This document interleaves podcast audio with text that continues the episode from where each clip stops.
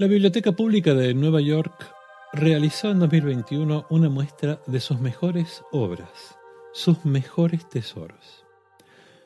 Entre ellos, el único globo terráqueo existente en el que aparece la indicación Hic sunt dracones. Aquí hay dragones. Esa inscripción formaba parte de un tipo habitual de advertencia que utilizaban los antiguos cartógrafos en las zonas desconocidas de sus mapas eran áreas denominadas como terra incógnita, es decir, tierra desconocida. Hay momentos en nuestras vidas en los que entramos en tierra desconocida.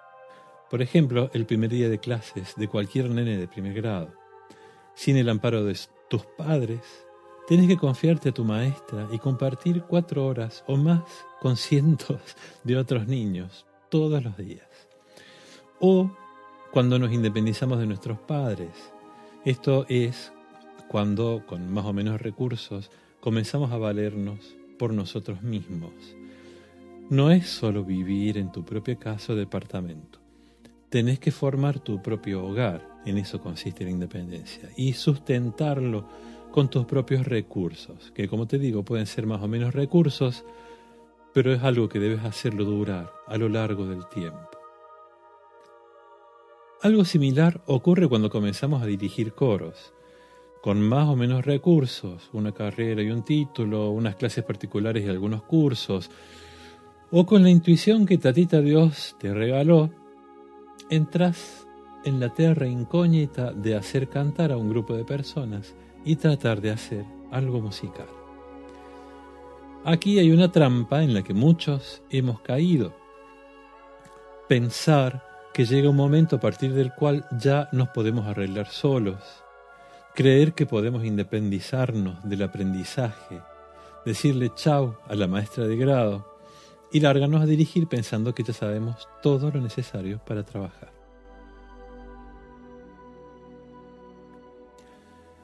Queridas y queridos oyentes del podcast, bienvenidos al episodio 146, el último de los episodios dedicados a los siete pecados capitales de William Folger.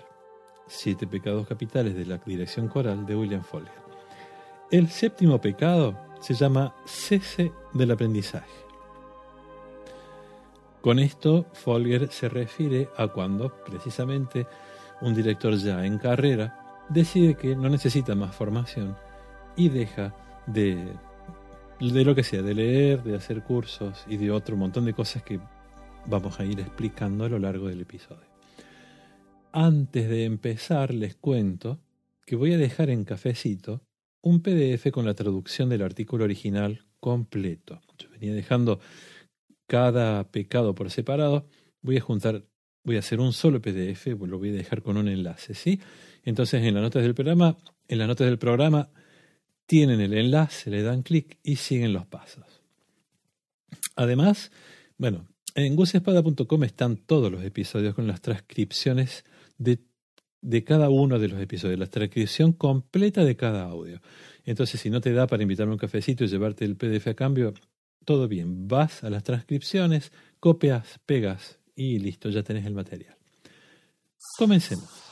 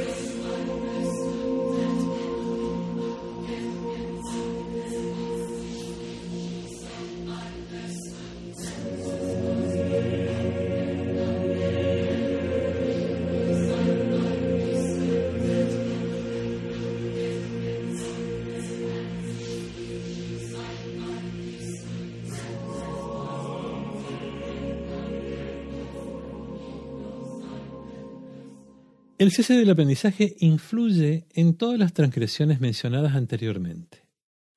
El aprendizaje activo y pasivo continúa a lo largo de la carrera de un director. Una vez que los procesos de descubrimiento, intriga, prueba y error, experimentación, evaluación y revisión cesan, también lo hacen la eficacia y la pasión del director. Entonces, para, Folger, no es solo o únicamente hacer cursos y leer libros, esto que yo te decía recién. Folger habla de descubrimiento, intriga, mira qué palabra linda, prueba y error, experimentación, evaluación y revisión. Esto quiere decir, desde mi humilde punto de vista, analizar tu propio trabajo, ser metódico en la, en la recolección de datos, grabar y tomar notas, por ejemplo, y tomarte el trabajo de reflexionar sobre lo que haces en el día a día. Ensayos, conciertos, actuaciones. Animarte a probar cosas diferentes, experimentar. El coro de uno, tu propio coro, mi coro, es un lugar excelente para la experimentación. Yo lo he hecho desde, yo he tomado mi coro como laboratorio desde que comencé a dirigir hasta el último día que lo dirigí. Sobre todo si le compartís al grupo lo que estás probando o querés probar para hacerlo partícipe. Robert Shaw, eh, he hablado en, varios episodios del podcast de Robert Shaw, eh, al finalizar cada ensayo escribía una carta dirigida imaginariamente a su coro él llegaba a su casa y se sentaba y escribía una carta. Y en esa carta contaba lo que había pasado en ese ensayo y sus reflexiones acerca de todo lo que le había pasado. Y esa carta la repasaba a la semana siguiente antes del siguiente ensayo. Estas cartas él las encabezaba con el título Dear People, querida gente, escribía y se ponía a escribir. Su libro se llama así, Dear People. Sigue Folger. El aprendizaje ocurre a través de la escucha, a través de la lectura de artículos, la conversación con colegas, la asistencia y presentación en conferencias, la investigación, los ensayos y las actuaciones. Mantenerse abierto a lo que cada preparación de partitura, plan de ensayo y actuación nos enseña sobre nuestra forma de arte nos sostiene. Esto lo voy a, lo voy a leer otra vez. Este episodio es cortito, ya estamos por terminar. Pero es, cada párrafo tiene mucho significado. ¿sí? Lo vuelvo a leer. Mantenerse abierto a lo que cada preparación de partitura, plan de ensayo y actuación nos enseña sobre nuestra forma de arte nos sostiene. Robert Shaw, bueno, lo vuelvo a nombrar acá, dijo que cada vez que repetía una obra realizaba una nueva preparación de la partitura. Hay unos videos en YouTube muy interesantes donde Robert Shaw ensaya y prepara su coro para conciertos eh, y él habla de este tema de, que cada, de qué le pasa cada vez que vuelve sobre una obra.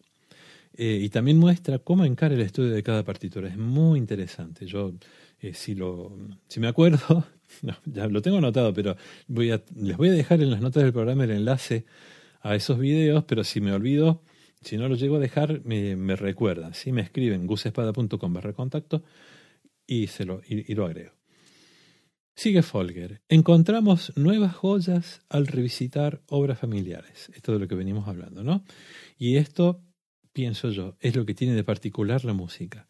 Nunca podemos decir que ya hicimos todo lo que podíamos con una obra, un compositor o un repertorio. Siempre hay más para escarbar. Siempre hay otro ángulo para encarar la interpretación. Eh, bueno, sigo con lo que dice Folger. Nuestros miembros del grupo, desde el estudiante de coro de primaria hasta el primer trombón de una gran sinfónica, son nuestros maestros. Nosotros aprendemos de la gente con la que trabajamos. La creación musical, dice Folger, es una forma de arte recíproca en la que cada intérprete se beneficia de la musicalidad y el talento del otro. Y esto lo hemos hablado en otros, en otros episodios. Más allá de nuestra idea de, interpretación de una obra, la idea que nosotros, que nosotros nos hayamos hecho de cómo queremos que suene, eh, que queremos lograr con esa obra, una vez que el coro comienza a cantar, nos encontramos con que cada cantante nos devuelve cantando.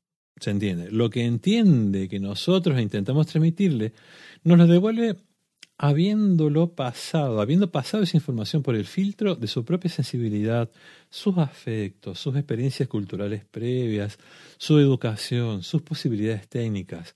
Y esto pasa con cada uno de los, coleutas con los que estamos trabajando.